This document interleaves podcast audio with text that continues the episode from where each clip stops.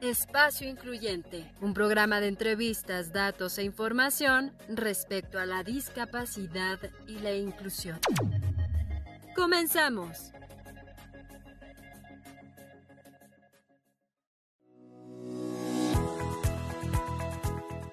Hola, ¿qué tal? Bienvenidos a su programa Espacio Incluyente. Mi nombre es Marlene Castro y bueno, estamos estrenando todavía nueva temporada, así es que esperamos sus sugerencias y sus comentarios a través de nuestras redes sociales en CCEMX Radio.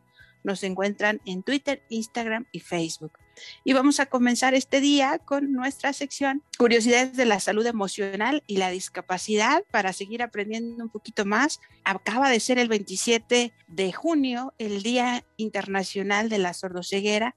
Así que el día de hoy en el programa vamos a tener varios temas relacionados al respecto y no se lo pierdan porque tenemos una súper invitada, si es que quieren saber de quién se trata, no le cambien. Volvemos enseguida aquí a Espacio Incluyente.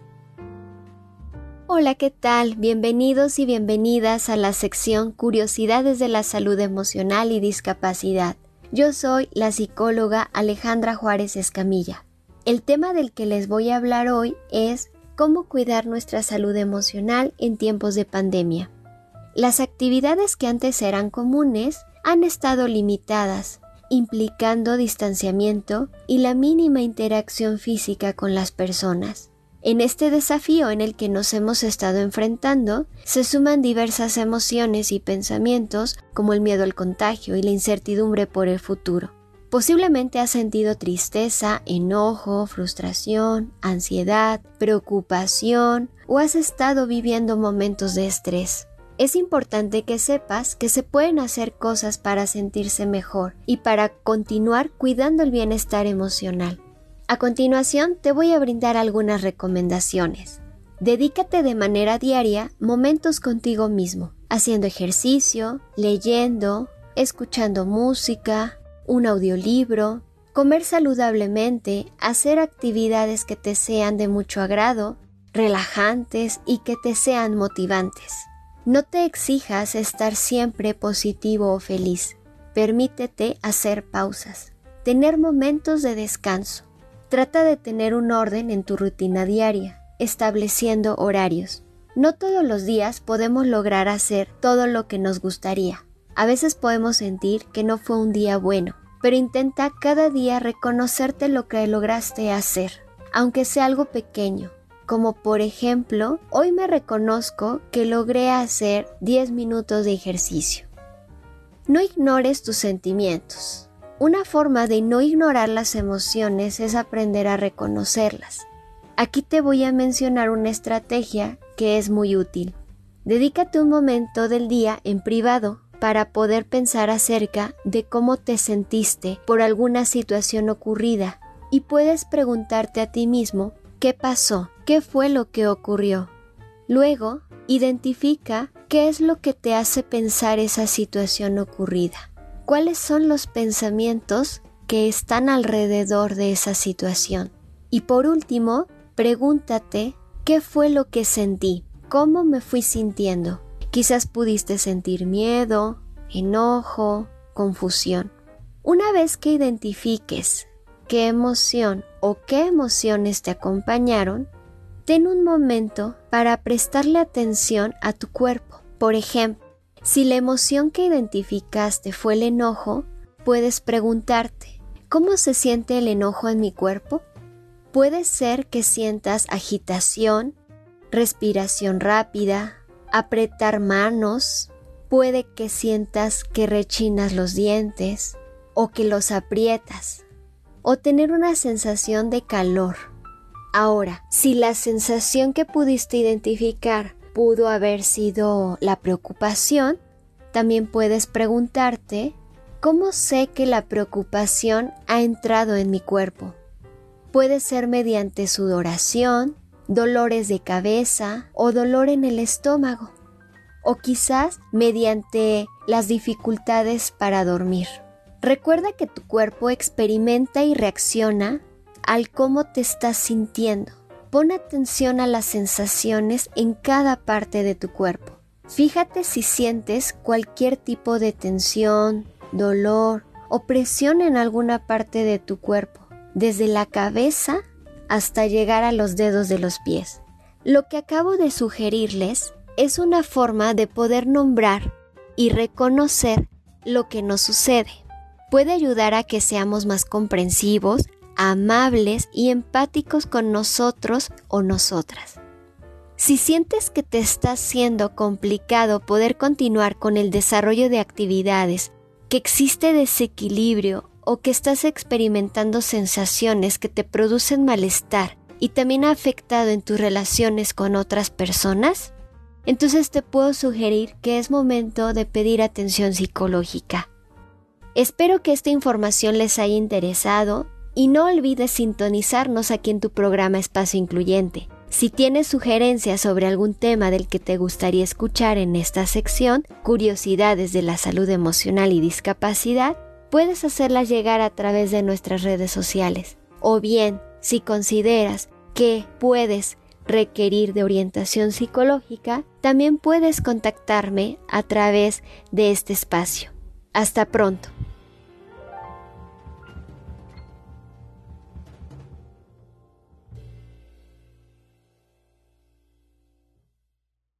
¿Te gustaría formar parte de nuestro programa Espacio Incluyente? Tú puedes ser nuestro próximo invitado. ¿Quieres pedir una canción, dejar un saludo, darnos tu opinión, alguna sugerencia e interactuar con nosotros, nuestros excelentes invitados y los especialistas de nuestras secciones? Envíanos un texto o una nota de voz a nuestro WhatsApp 5535-090575 y nosotros la pondremos al aire. Comunícate, queremos escucharte. Espacio Incluyente, la voz de la discapacidad. Aquí la pieza principal eres tú. Espacio Incluyente. Y ya estamos de vuelta aquí en su programa Espacio Incluyente, este día con un tema muy interesante. ¿Saben qué es la fonodiología, la logopedia o la terapia del lenguaje? El día de hoy lo vamos a aprender aquí en Espacio Incluyente.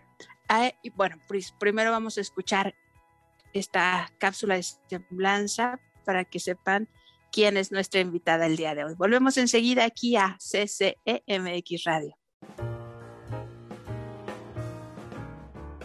Ailía Elohim Antunes Vázquez. Estudió el bachillerato en la UNAM y posteriormente ingresó al campo laboral en la iniciativa privada. Estudió trabajo social y gracias a esa carrera y a su promedio escolar, en 2010 logró ingresar al IMSS, Instituto Mexicano del Seguro Social, donde trabaja desde entonces. Estando en el IMSS, obtuvo una beca para estudiar fonoaudiología del 2016 al 2019 y actualmente se desempeña como fonoaudióloga en la unidad médica de alta especialidad, Hospital de Oncología del Centro Médico Nacional Siglo XXI del IMSS siempre manifestó su interés por el tema de la discapacidad. Ahora que tiene la oportunidad de trabajar y estudiar con personas con discapacidad, disfruta poder serles de utilidad más allá del trabajo que realiza en el consultorio. Por todo esto y mucho más, damos la bienvenida a Ailía Antunes, solo aquí, en Espacio Incluyente.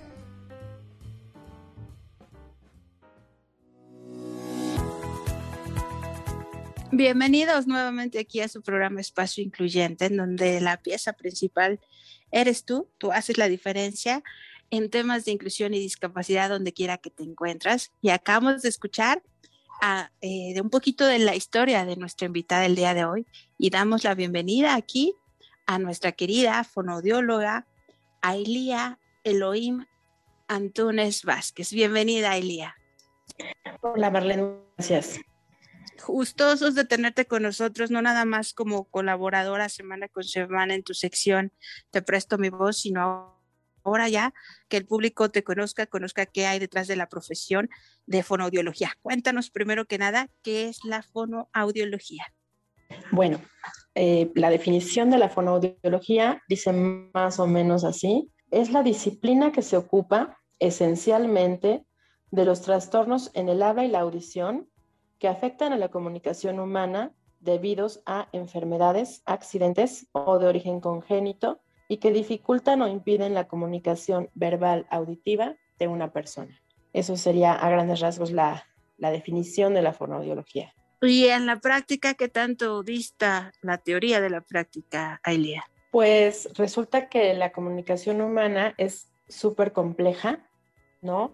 Entonces, eh, de entrada está el cerebro, que es quien se encarga de darnos todo lo que tiene que ver con lenguaje. Si yo menciono la palabra vaca, tú te imaginas una vaca y es un animal grande, eh, que es peludo, que tiene dos cuernos, que hace mu, que da leche, que come pasto, que vive en la granja. Y entonces es una serie de cosas y de ideas que están guardadas, almacenadas en tu cerebro, y todo eso es lenguaje. El cómo huele una vaca, cómo sabe la leche que da la vaca, cómo suena una vaca, cómo se siente si tocas una vaca, en fin, y todo eso, todo eso, toda esa idea compleja que es una sola palabra, que es vaca, es lenguaje. Eh, entonces, en algunas ocasiones el lenguaje se afecta en la entrada, es decir, no comprendes lo que te están diciendo. En algunas ocasiones es de salida. Entiendes todo lo que te dicen, pero no eres capaz de responder de manera adecuada a ese estímulo que te están dando, a eso que te están preguntando o a eso que te están diciendo. En los niños, por ejemplo, en el tema del el retraso del lenguaje, el problema de aprendizaje, de lectoescritura que se da mucho. Eh, también en los adultos, pensando en los adultos que sufrieron algún evento cerebrovascular, infarto cerebral, traumatismo cráneoencefálico, y derivado de eso tienen una afasia, y a veces también una hemiparesia. Entonces tienen problemas también de deglución y no pueden eh, hablar, no pueden comunicarse o no entienden lo que les están tratando de, decir. Todo eso es parte de lo que se ve en la fonoaudiología. Eh, específicamente yo, que estoy en el área de fonooncología, trato a los pacientes que tuvieron problemas con la voz debido al cáncer y que derivado de eso tuvieron eh, problemas con, con, la, casi siempre con el tono de voz, ¿no? Les queda como ronca la voz o disminuido el volumen en la mayoría de los casos. Tengo casos mucho más complejos en los que les tienen que extirpar la laringe completa y eso implica que les retiren las cuerdas vocales. Por lo tanto, pierden el habla, pierden la capacidad de comunicarse hablando como lo venían haciendo. Y eh, también eso yo lo trabajo con rehabilitación y los pacientes logran hablar nuevamente. Ya no con las cuerdas vocales, es otra, otra técnica, pero se logran comunicar nuevamente. Y bueno, eso, es, eh, eso sería como también los generales de lo que en la práctica se hace en la fonoaudiología. Y comenzando, digamos, con algún paciente en tu día a día, una vez que detectas que tuvo problemas en, no sé, en su cambio de tono de voz o lo hace más pausadamente, ¿cómo comienzas tú el tratamiento? ¿Empiezas a darle algunos ejercicios? Primero te fijas más que nada en la parte pues también psicológica que todo esto involucra. ¿Cuál es la manera de trabajar con los pacientes? Fíjate que qué curioso que tocaste esto de la psicología.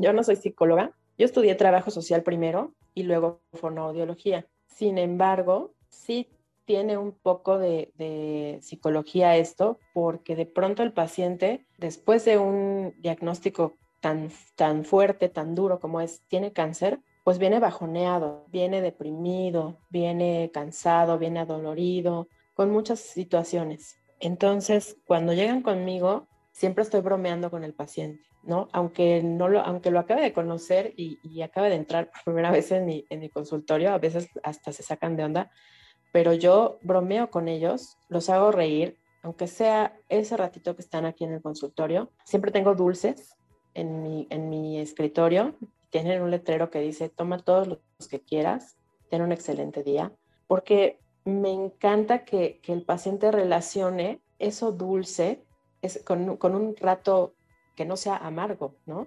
Que lo relacione con algo agradable, que cuando regrese tenga esa sensación. Eh, de las primeras cosas que tengo que ver con los pacientes aquí en, en el área de, de, foniatría, de oncología, es eh, que el paciente viene con una mala técnica de respiración y ahí es donde primero tengo que trabajar en la respiración, porque de ahí parte lo demás.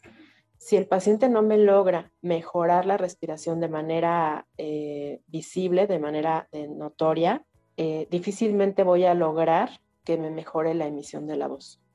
Entonces sí es súper importante y es lo, primero que, me interesa trabajar con el paciente, su respiración. Para ello, ¿hay alguna técnica que les pueda dar también a quienes nos están escuchando y les interesaría mejorar su sistema respiratorio? Pues sí, hay un ejercicio muy sencillo, digo, sencillo, sencillo de, intentar, no, a veces no tan sencillo de hacer, eh, que es acostado en una superficie plana, colocar en el, en el área del estómago, arriba del, ombligo, abajo de las costillas, una bolsa, puede ser un, por ejemplo, un kilo de arroz, ¿no? Por poner un ejemplo. Es decir, poner algo que no sea súper pesado, pero que me estorbe a la hora de querer respirar, que sienta yo que hay algo ahí que tengo que empujar. Una vez que tengo ese, ese peso, entonces tengo que empezar a trabajar con inhalo lento con la nariz, sostengo el aire cinco segundos y mientras voy eh, sacando el aire, voy contando en voz alta. Mi meta es llegar a 20, 20 segundos, no, no 20 este, décimas de segundo, 20 segundos. Obviamente los pacientes cuando me empiezan a trabajar me llegan a 2 a 3 segundos, no más, y se quedan sin aire. Cuando ya lo trabajaron, hay pacientes que no me llegan a los 20, pero me llegan al 12, me llegan al 14. Después de haber empezado en 2 o en 3, para mí es un gran logro del paciente y, el paciente lo nota, lo nota y me lo dice, ¿no? Entonces sí sí hay un cambio ahí importante y obviamente ya se refleja en la voz en automático, pero primero la respiración. Pero por supuesto, y, y, fíjate que justo este ejercicio, yo creo que a todo mundo nos va bien, sobre todo en esta época de contingencia, en donde hemos tenido que cuidar nuestro sistema inmunológico y también respiratorio, ¿no?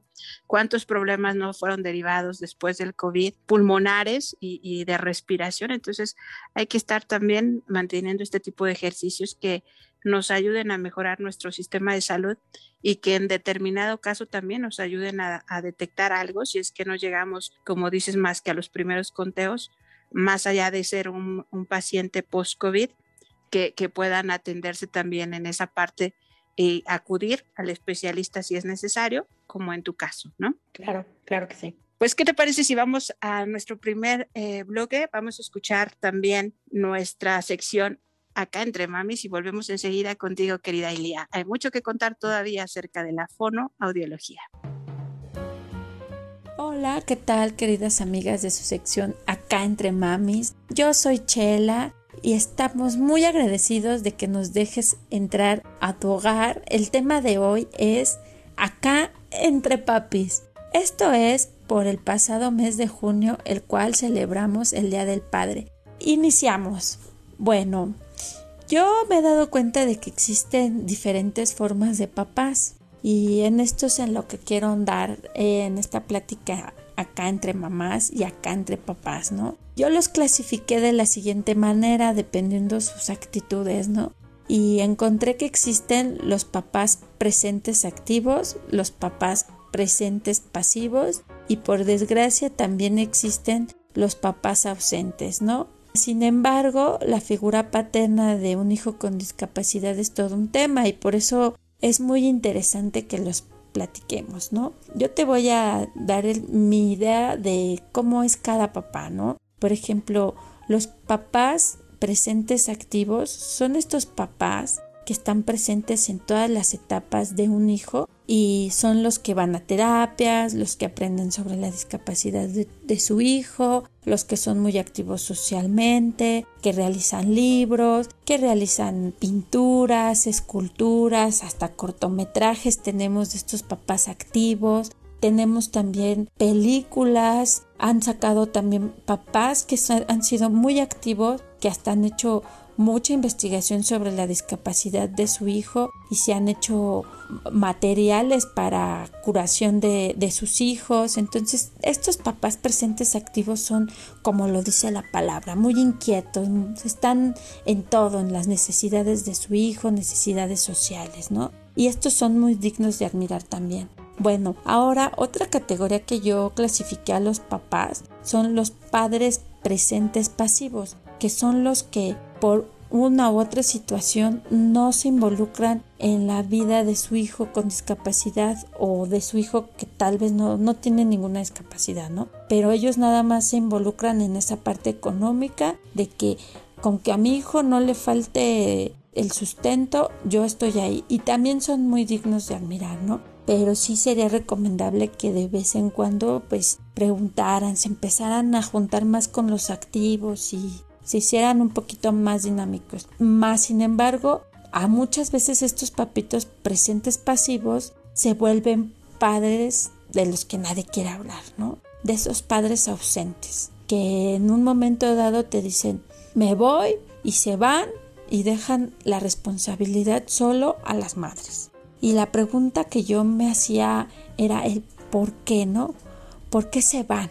Y me respondí con esto, ¿no? Tal vez la relación desde antes ya estaba fracturada, ¿no? Antes de la llegada de un hijo con discapacidad, la relación ya estaba fracturada. Y a él solo le hacía falta un pretexto para poder salir de esta relación, ¿no? Entonces, esta es mi opinión. No sé qué opinión tengan ustedes, más sin embargo, la pregunta está en el aire y yo digo, ¿por qué no hacerse responsable de un hijo con discapacidad? Esa es la pregunta. Déjenos sus opiniones y sus comentarios sobre el tema al WhatsApp 55 35 09 05 75. Ahora, les voy a decir, ¿qué pasa con esas mujeres que se quedan solas, no? Muchas se culpan por la decisión de la pareja, otras se culpan por la discapacidad de su hijo, pero yo te digo, a ti amiga que me estás escuchando, si pasaste por eso o, o, estás pasando por ello, primero no fue tu culpa ni mucho menos la de tu hijo. El único que tomó la decisión fue él, de no ser parte de tu familia. Y eso es muy egoísta de su parte. Y una persona egoísta no puede sentir ni amor ni por ti ni por tu hijo. Así que sigue siendo una mujer fuerte que puede ser mamá y papá a la vez. Ámate a ti, ama a tu hijo y eso te dará la fuerza para seguir creciendo. Y si tú eres un papá de una persona con discapacidad, solo te diré, ámalo, cuídalo y no la abandones. Aunque ya no tengas una relación con la madre, tienes una relación con tu hijo y una responsabilidad con él. Y mamás también permitan que los papás se involucren en las actividades de su hijo con discapacidad, porque esto te dará a ti más tiempo para realizar actividades que tú quieres realizar o simplemente te permitirá descansar de un día largo de trabajo. Y a ti, papá, podrás generar un vínculo con ellos que no podrás olvidar. Para finalizar con esta sección, les daré el consejo por única ocasión de papá a papá. Haz que tu vida y la de tu hijo sea plena y feliz. Convirtámonos en los héroes de nuestros hijos. Le agradecemos las palabras que nos brinda este papá. Muchas gracias, felicitamos nuevamente a todos los papás. Agradezco al programa Espacio Incluyente, al Centro Cultural de España en México por el tiempo prestado y los invitamos a seguirnos en nuestras redes sociales y en el WhatsApp de Espacio Incluyente, el cual es 55 35 09 05 75. Gracias a todos y los esperamos en otra emisión de su sección acá entre mamis. Hasta la próxima.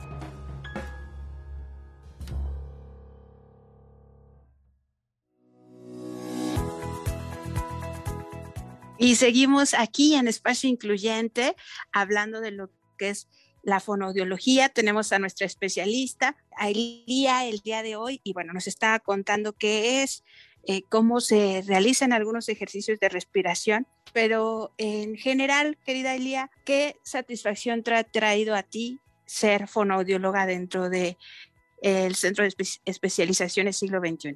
Pues mira, eh, cuando veo a un paciente que llegó aquí sin voz, que llegó con un tubo endotraqueal, que llegó con una cirugía difícil en esa área que es cabeza y cuello, y que viene en esas condiciones y que se desespera porque no se puede comunicar con su familia, con sus seres queridos, con, en el trabajo, bueno, con nadie. Después de, de, que sale ya de aquí hablando con una voz si no exactamente la que tenía antes, muy similar, con un volumen aceptable que ya le puedan escuchar, que le puedan entender cuando trata de, de comunicar algo, es una cosa maravillosa.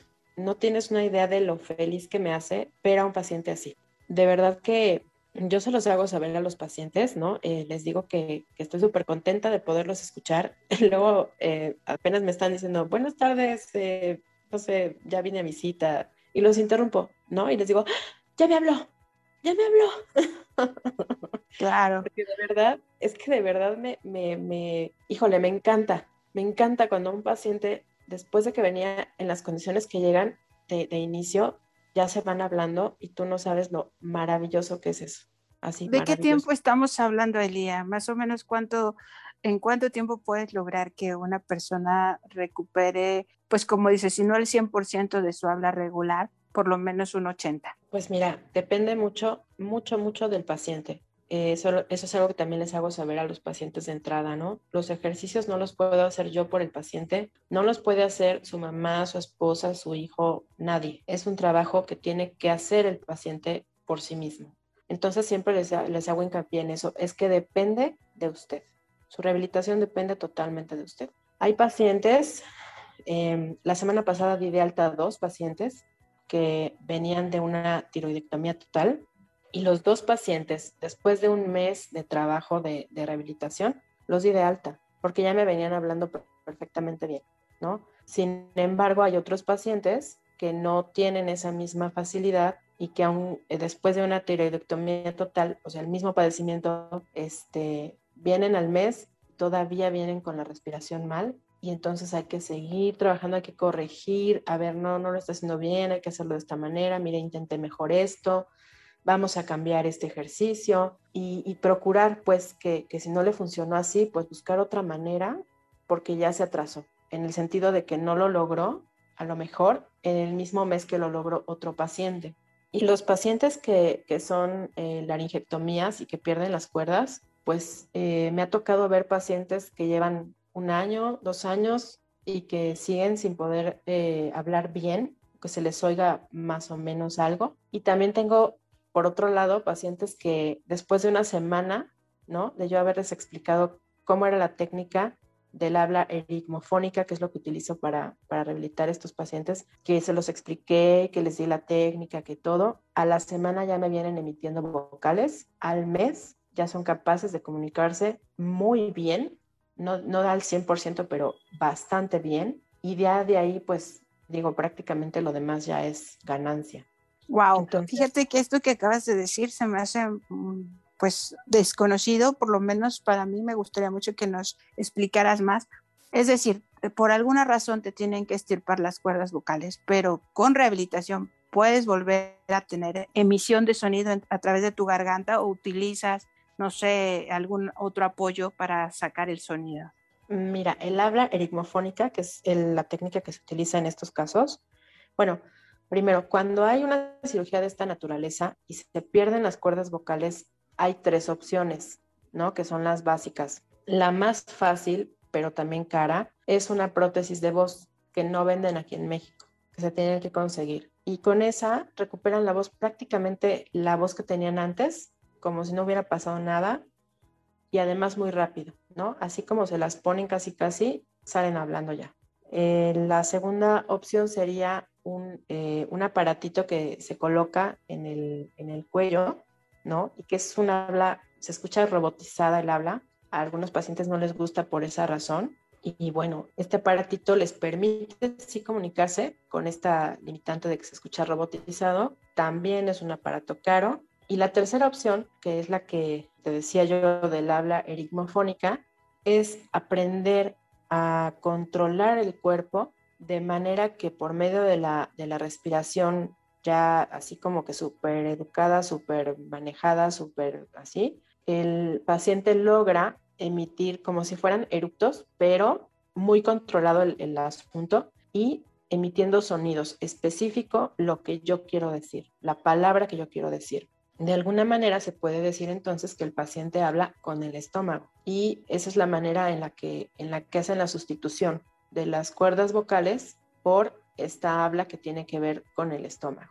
Así es que seguramente también lo usarán los ventrílocos o incluyendo los cantantes que muchas veces dicen, no, no hagas el apoyo en la garganta, te puedes dañar las cuerdas, vete al diafragma, ¿no? Entonces saca la voz desde el estómago. Y entonces, sí, no es de la noche a la mañana, es a base de muchos esfuerzos, de mucha, eh, como tú dices, ejercicios de respiración y, sobre todo de mucha paciencia y, y mucha constancia. Así es que me alegra saber que este tipo de pacientes tienen tres tipos de opciones también para recuperar el, el habla y que nuevamente pueden hacer su vida de manera regular.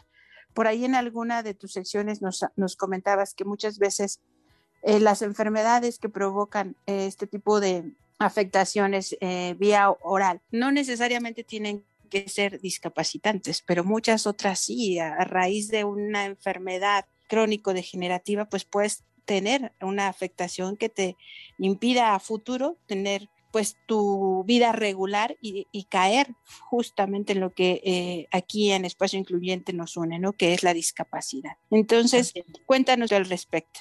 Pues algunos de los pacientes eh, terminan pensionados, ¿no? Porque ya no son capaces de, de hablar. Y como su trabajo era básicamente hablar, ¿no? Los que se dedican a las ventas, por ejemplo, pues todo su trabajo era hablar, hablar con el cliente, hablar con el proveedor, hablar con el chofer, hablar con, hablar con todo el mundo y de pronto se ven impedidos en esta, en esta cuestión. Y entonces tienen que pensionarse, jóvenes. A veces aquí me llegan pacientes de 50, 60, 70, 80 años, pero también tengo pacientes desafortunadamente de 40, de 30, de 20. La, el cáncer no perdona nada no perdona edad, no perdona sexo, no perdona nada, ¿no? Y entonces, eh, desgraciadamente, pues sí, caen en, esta, en este rubro que es la discapacidad posterior a, a, otra enfermedad que finalmente no está considerada como el cáncer, por ejemplo, que no está considerada como una discapacidad como tal. Sin embargo, al caer ya en esta cuestión de perder una parte importante, que puede ser una pierna, un brazo, no sé, también se pierde el habla y eso ya te impide seguir trabajando, te impide seguir con tu vida normal. Entonces, pues sí, llegan a, este, a este punto desafortunadamente y en muchas ocasiones eh, sí se puede rehabilitar, sí se puede recuperar y por lo tanto se puede pues regresar al trabajo, volver a, a hacer las actividades que se hacían. No siempre, no todas, ¿no? Los pacientes que, siguen con el, estómago abierto y que tienen que respirar por él, eh, pues por ejemplo, algunas cosas que no pueden hacer, no pueden meterse ya a nadar nunca más, ¿no? Entonces, si hay cosas que se vuelven un impedimento, que se vuelven una negativa, una barrera, ya no hay manera. Pero si logran, en algunos casos, eh, la rehabilitación y, y, esa rehabilitación pues les ayuda a regresar al campo laboral, por ejemplo, ¿no? O a la vida normal en su familia incluso, porque sí, sí se, sí se dan muchos casos de personas que pierden relaciones importantes por esta cuestión. Claro, sí, todo, como dices, todo afecta tanto en el plano laboral y a veces hasta personal, social, de pareja, ¿no? ¿Qué te parece si vamos a escuchar un poquito de música, Elía, y volvemos enseguida contigo? La canción es Para no verte más de la mosca y volvemos aquí a Espacio Incluyente. Buenas tardes, yo soy Ailía y esto es Te presto mi voz, aquí en Espacio Incluyente. Hoy hablaré de cómo es conseguir trabajo si eres una persona con discapacidad. Si eres una persona con discapacidad, de entrada, te vas a encontrar con que la gente te ve feo, y de ahí para el real. Y es que si tienes una discapacidad es difícil, como ya lo dijimos antes, tener acceso a la educación. Entonces, si milagrosamente lograste acceder a la educación profesional e intentas entrar al campo laboral, te topas con que no es nada fácil. Requisitos. Edad entre 25 y 27 años. Escolaridad. Carrera trunca o terminada. Disponibilidad inmediata. Horarios de 9 de la mañana a 10 de la noche de lunes a sábado experiencia mínima de cinco años en el área. Cosas imposibles. Y si resulta que eres una persona con discapacidad, ya se fregó la cosa. No estamos contratando, o no cumple con el perfil, o el clásico. Nosotros le llamamos, etc. Mi dentista, como les decía, es una persona sorda Es una mujer que se preparó, que estudió, que aprendió y que ahora ejerce su profesión. Es egresada del Politécnico, por cierto. Pero no ha sido nada fácil. Y ahora, con el tema del cubrebocas, se ha venido a dificultar el asunto para las personas sordas. Muchos sordos saben leer los labios, no todos. Y ahora que no tienen esa herramienta a la mano, se les dificulta la comunicación ya de por sí complicada. En palabras de mi dentista, ahora con el cubrebocas, la gente es muy impaciente. No te quieren hablar más fuerte y se desesperan y se ponen groseros. La tolerancia hacia una persona sorda es poca y la gente muy agresiva. Creen que porque uno no escucha es tonto, pero no entienden que no podemos leer los labios con el cubrebocas. Y mis pacientes, que son pacientes oncológicos, es decir, que tienen o tuvieron cáncer en el área de cabeza y cuello principalmente, no se diga. Y ustedes dirán, pero el cáncer no es una discapacidad. Efectivamente, no está considerado como una discapacidad. Sin embargo, las secuelas del cáncer pueden ser discapacitantes. En el mejor de los casos temporalmente, pero muchas veces se vuelve permanente. Mis pacientes frecuentemente deben renunciar a sus trabajos o perderlos, porque el tratamiento y recuperación del cáncer es un camino largo y muchas veces doloroso. En sus trabajos no toleran que deban ausentarse para acudir a rehabilitación foniátrica, o sea, con una servidora, una vez a la semana durante varios meses, en algunos casos años para lograr mejorar o recuperar la voz. Un paciente de esta naturaleza pierde la comunicación con todo lo que ello implica. Los humanos somos animales sociales por naturaleza, y el pensamiento y la comunicación verbal o de otro tipo, entre otras cosas, es lo que nos separa de los animales llamados no racionales. De ahí la relevancia de la rehabilitación, que de alguna manera es una parte importante en su reinserción a la vida cotidiana y muchas veces al campo laboral. Entonces, si es difícil conseguir un trabajo para cualquier mortal, conservarlo o recuperarlo es mucho más difícil. Ojalá en algún punto se lleguen a abrir muchas oportunidades laborales para todos. Y ahora hablemos un poco de números. Con datos de 2018-2020 del INEGI, Instituto Nacional de Estadística, Geografía e Informática, de la OIT, Organización Internacional del Trabajo, y de ENADID, Encuesta Nacional Dinámica Demográfica, dicen que las personas de 5 años o más en México con discapacidad son alrededor de 7.7 millones. Esto es poco más o menos el 6% de la población en México. De estos 7.7 millones de personas con discapacidad, entre el 38.5 y el 39.1 de las personas en edad económicamente activa tienen un empleo remunerado, es más o menos la tercera parte y ellos ganan el 33.5% menos que las personas sin discapacidad. Y los hombres tienen el doble de probabilidades de conseguir un trabajo remunerado que las mujeres. Así que también hay discriminación ahí. En incluyeme.com.mx ayudan a las personas con discapacidad a encontrar un empleo. A su vez apoyan a las empresas interesadas para que los contraten y otorgan capacitación a las personas con discapacidad para que puedan integrarse al plano laboral. Hay alrededor de 85 millones de personas con discapacidad en América Latina, según datos de incluyeme.com.mx. Tres de cada cuatro están desempleados. El 80% de las discapacidades se adquieren entre los 18 y los 64 años. Números, números. Mientras tanto, aquí seguimos tratando de poner nuestro granito de arena para hacer esta reinserción al trabajo posible. Y bueno, esta sigue siendo Ailía y esto sigue siendo Te presto mi voz aquí en Espacio Incluyente. Gracias y hasta la próxima. ¿Te gustaría formar parte de nuestro programa Espacio Incluyente? Tú puedes ser nuestro próximo invitado. ¿Quieres pedir una canción, dejar un saludo, darnos tu opinión, alguna sugerencia e interactuar con nosotros, nuestros excelentes invitados y los especialistas de nuestras secciones? Envíanos un texto o una nota de voz a nuestro WhatsApp 5535-090575 y nosotros la pondremos al aire.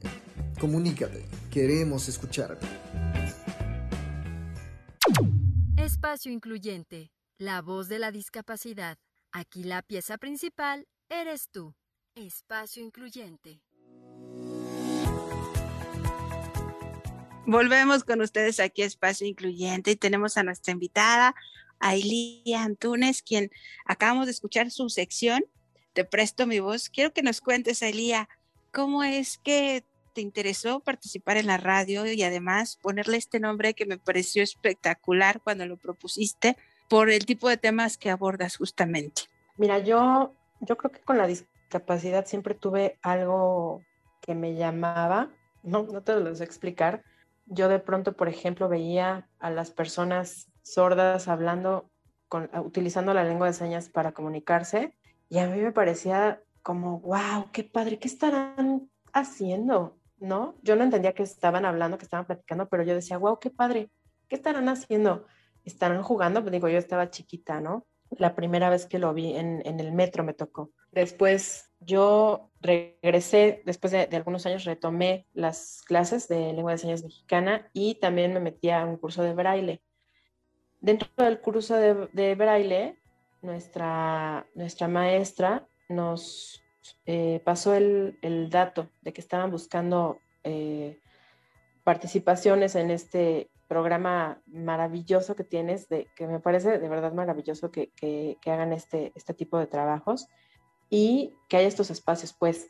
Y entonces, eh, cuando, la verdad, cuando, cuando nos dijo, yo dije, bueno, pues no pierdo nada si, si lo mando, ¿no? Lo peor que puede, que puede pasar es que me digan, no, gracias por participar, pero no. Y resulta que, que, me dijeron que sí, que les había interesado el, la idea, esto de te presto mi voz, porque pues esa es la idea, prestarle la voz a las personas que no pueden externar estas situaciones que de pronto llegan a afectar sus vidas de, manera importante, ¿no? Porque la discapacidad hace eso.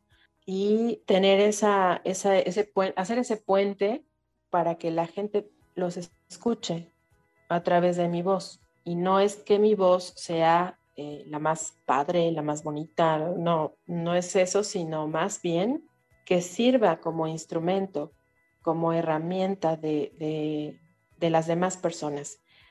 Que si les sirve de algo que yo eh, diga, externe estas, estas situaciones, estos sentimientos, estos problemas, o, incluso también las cosas buenas, ¿no? Pues adelante, yo, yo me presto, yo soy materia dispuesta para todo aquel que quiera o que necesite que yo le preste mi voz.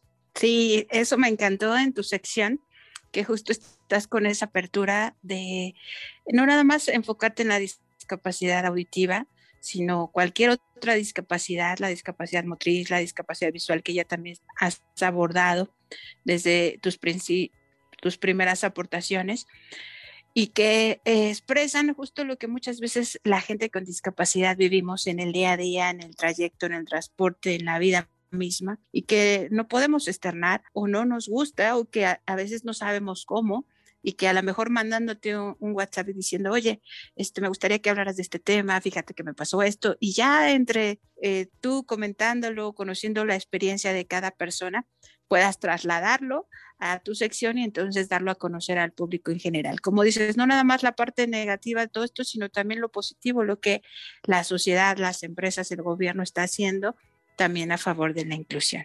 Y cuéntanos, ¿qué más tienes planeado en lo personal, en lo profesional para Ilía? Pues fíjate que, híjole, de pronto estas cosas que pasan.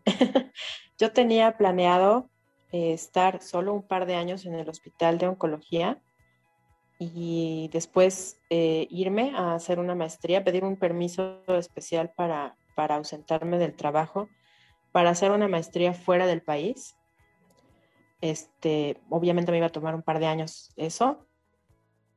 Y después regresar, ¿no? Al, hospital y, a lo mejor eh, hacer otras cosas. Desgraciadamente se atravesó la pandemia. Bueno, desgraciada o afortunadamente ya no sé.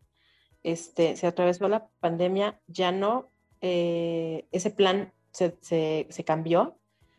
No lo descarto, pero definitivamente lo voy a mover ¿no? Eh, probablemente otros dos años, otros tres años máximo también. No me puedo extender más este, para, para hacer eso. Es una de las cosas que quiero hacer. ¿En qué harías tu maestría? Pues en, en, el área de, seguramente en el área de oncología, aunque hace dos años no lo hubiera yo pensado así, porque no, no estaba en mis planes llegar al hospital de oncología. Cuando terminas, bueno, yo estudié becada en el instituto, la carrera de fonoaudiología. Cuando terminas la carrera, el instituto te coloca donde el instituto te necesita. Y luego, entonces yo nunca me imaginé que me fueran a poner en oncología. Por eso mismo no tenía en mente algo que tuviera que ver con. Ahora que ya lo viví en, primera persona, que ya me tocó esta parte que te decía que es impresionantemente maravillosa de ver un paciente hablando cuando no lo podía hacer, me cambió también esa, esa idea. Entonces la maestría ya no, ya no tendría que ver con, educación o con rehabilitación de, niños, sino que ya seguramente me enfocaría en, en, lo que tenga que ver con pacientes oncológicos, seguramente. Y bueno, esa es una de las cosas que quiero hacer. Quiero también viajar un poco, quiero eh, aprender eh, más idiomas, me gustan, siempre me han gustado. Quiero, pues no sé, dedicarme también a, más en serio o, más, eh, no sé qué, palabra utilizar, creo que en serio, la lengua de señas mexicana y el braille, que me parecen súper importantes, porque de pronto, por ejemplo, aquí en el instituto también lo veo, no hay intérpretes, no hay personal suficiente que, conozca la lengua de señas mexicana, aunque sea lo básico. Y cuando llega una persona sorda al instituto, a cualquier servicio de primero, de segundo, de tercer nivel, no hay quien le apoye, no hay quien le ayude, no hay quien le explique. Este, en fin, es una, es una cosa terrible. Y que no solamente pasa en el instituto, digo, yo lo, yo lo digo ah, yo digo del instituto porque yo trabajo en el instituto y a mí me toca ver esa parte. Pero si yo le pregunto a alguien que trabaja en alguna otra institución de salud, llámese como se llame, y hasta en lo privado, no hay personal suficientemente calificado, te digo, ni siquiera con lo más elemental de la lengua de señas mexicana, para en un momento dado poderle preguntar al paciente, ¿se siente mal? ¿Le duele algo? ¿Quiere ver al médico? ¿Necesita a la enfermera? Viene por una vacuna, o sea, lo que, lo que le preguntarías a cualquier otro paciente, pero somos capaces de preguntárselo a una persona sorda. Sí, precisamente por, por esa eh, falta de compromiso de aprender la lengua de señas mexicanas y de podernos expresar, ¿no? De ponernos en los zapatos de los demás. Por eso es que nos encanta que estés el día de hoy, no solamente como invitada, sino como colaboradora del programa Espacio incluyente y a través de tu sección nos sensibilices cada día más y nos hagas concientizar de la importancia de aprender no solamente la lengua de señas, sino el braille y cualquier otra forma de comunicación con las personas con discapacidad. Eh, ¿Quieres eh, decir algo ya por último para despedirnos del auditorio, dejar alguna red social, algún teléfono en donde te puedan localizar? Claro, únicamente agradecerte, Marlene, por esa oportunidad que me otorgaron de, participar, de, de, externar estas cuestiones que, que de pronto, como dices, como bien dices tú, no, de pronto no puedes o no quieres externar como persona con discapacidad o no sabes cómo o, en qué canales, yo estoy más que dispuesta a seguir prestando mi voz en tanto me den oportunidad de, seguir participando. Por supuesto que les dejo eh, mi número telefónico para que se comuniquen conmigo vía WhatsApp y me hagan saber qué es eso de lo que quisieran que yo hablara y con muchísimo gusto lo hago. El número es 55 11 59 35 16. En las redes sociales en Facebook estoy como Ailia, es A-Y-L-Y-A, Antunes con Z, sin acento. En Instagram me encuentran como fonoaudióloga Ailia Antunes, es F-G-A, Ailia con Y las dos, Antunes con Z, todo junto.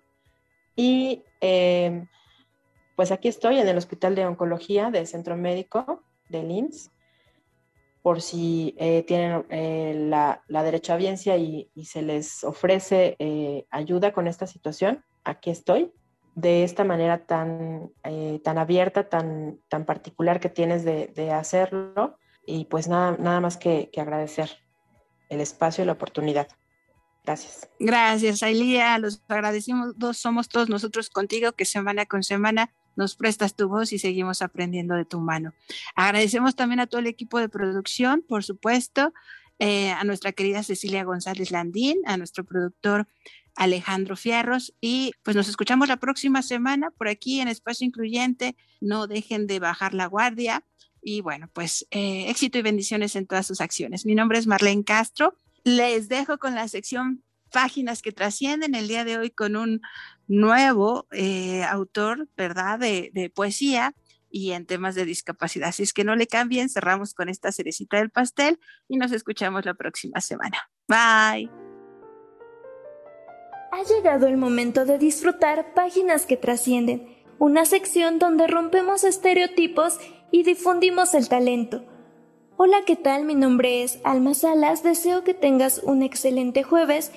Te vamos a compartir la historia de una chica que te inspirará y te motivará a ser una mejor persona. Comenzaremos por decir que ella fue activista política, escritora y oradora sordosiega estadounidense. Supongo que ya te imaginarás de quién se trata. Efectivamente, Helen Keller. Ella perdió la vista y el sentido del oído cuando tan solo tenía 19 meses de edad. Una mujer que no se desanimaba fácilmente. Aprendió a explorar el mundo con sus demás sentidos. Su actitud y su fuerza la llevaron a ver el mundo desde su propia luz y sobre todo a escuchar la música que latía en su corazón. Al principio no fue un proceso fácil, se sentía muy impotente al no poder comunicarse con los demás. Eso la hizo hasta cierto punto un tanto agresiva, pero afortunadamente apareció en su vida Anne Sullivan, su maestra, una persona humilde, pero que entendía perfectamente a Helen Keller porque ella perdió la vista cuando tenía cinco años de edad. Estudió en el Instituto de Perkins para Ciegos en Boston. Afortunadamente, después de unos años, gracias a una intervención quirúrgica, Anne Sullivan recuperó la vista. De cualquier manera, su experiencia le sirvió bastante para orientar a Helen. Con ayuda de Sullivan, Helen inventó un sistema de 60 signos para comunicarse con los demás, Aprendió a leer y escribir en braille. También leía los labios mediante el tacto, sentía los movimientos de los labios y las vibraciones. Ayudó en la creación de la Fundación Americana para Ciegos.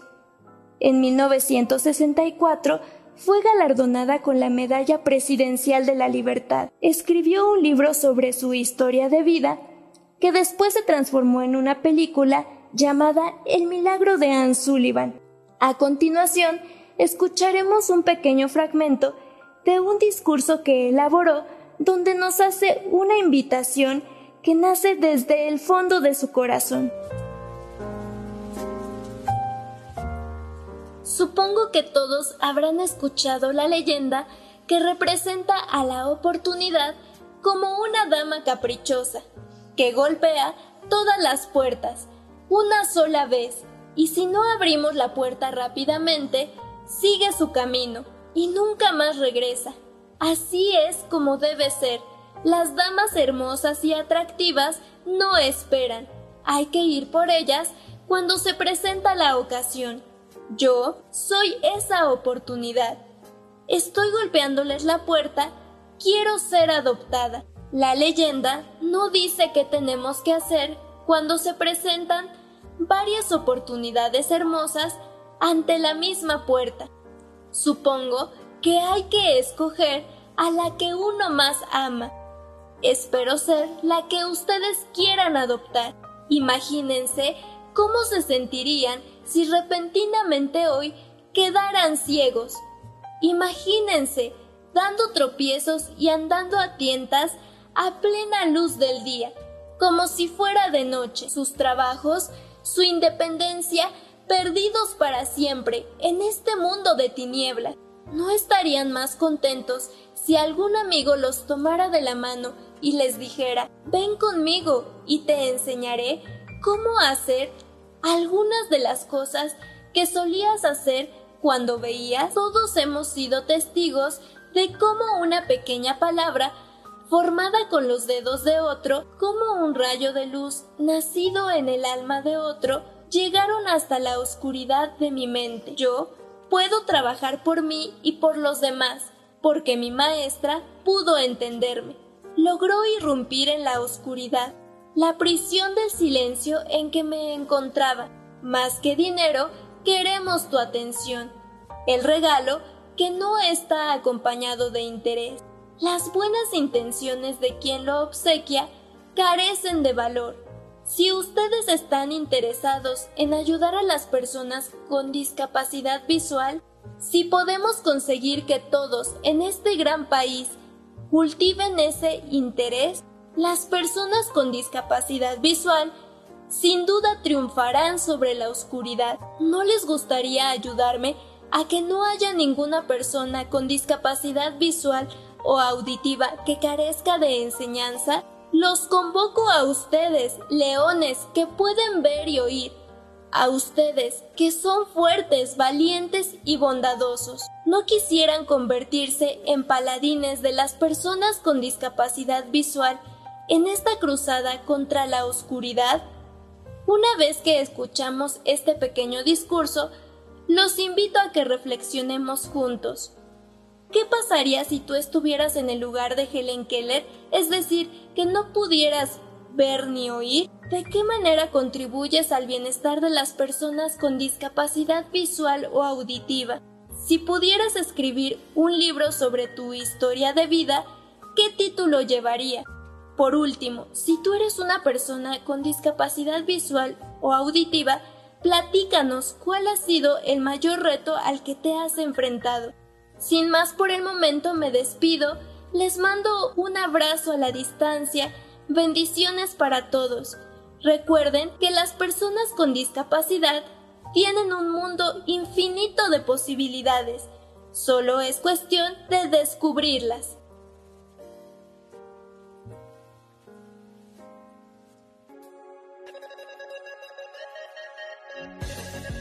Espacio Incluyente, un espacio donde la pieza principal eres tú. Acompáñanos en nuestra próxima misión.